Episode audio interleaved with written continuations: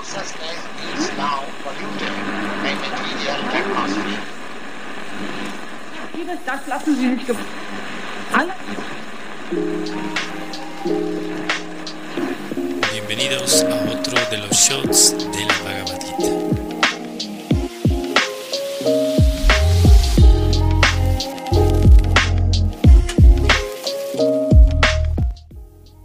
Hoy estamos leyendo el texto número 30 del capítulo 2 de la Bhagavad Gita tal como es y el autor de la traducción y el significado o los comentarios son de Bhaktivedanta Swami Srila. Oh descendiente de Bharat, aquel que mora en el cuerpo nunca puede ser matado. Por lo tanto,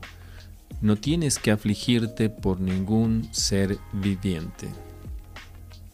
Y Srila Prabhupada en su significado nos hace mención de que el Señor concluye ahora el capítulo de instrucciones acerca de la inmutable alma espiritual o esta sección de um, instrucciones acerca de este tema tan importante. Dice que al describir a la inmortal alma de diversas maneras, eh, Krishna establece que el alma es inmortal y que el cuerpo es temporal. Por consiguiente, Arjun, que es un kshatriya o un guerrero,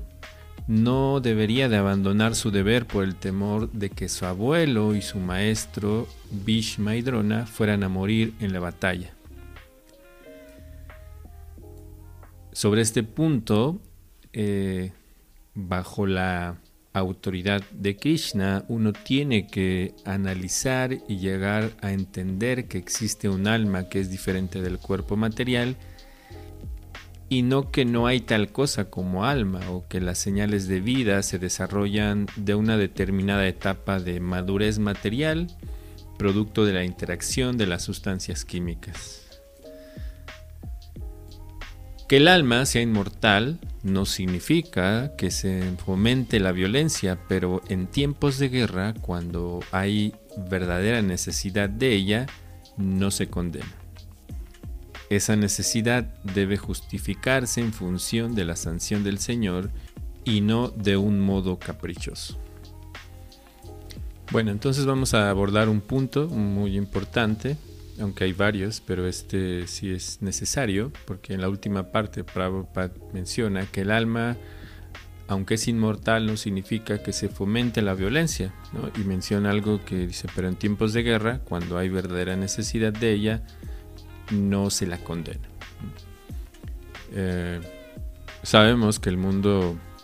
tiene este problema, esta problemática de que muchos aspectos que, hay de guerra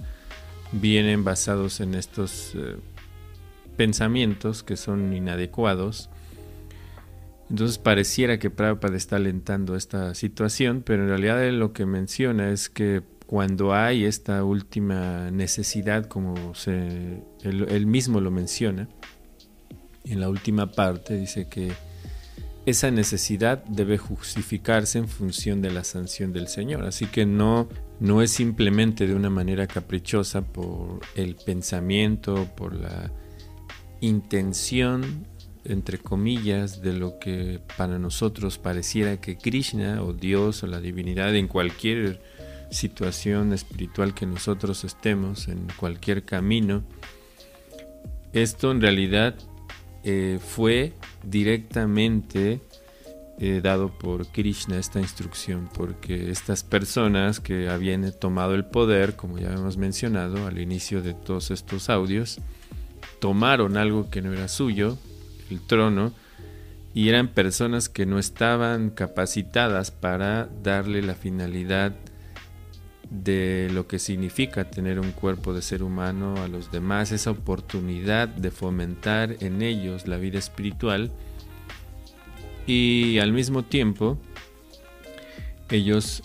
arrebataron, como mencionaba, este reino, así que a ellos no les pertenecía y Krishna directamente fue quien le estaba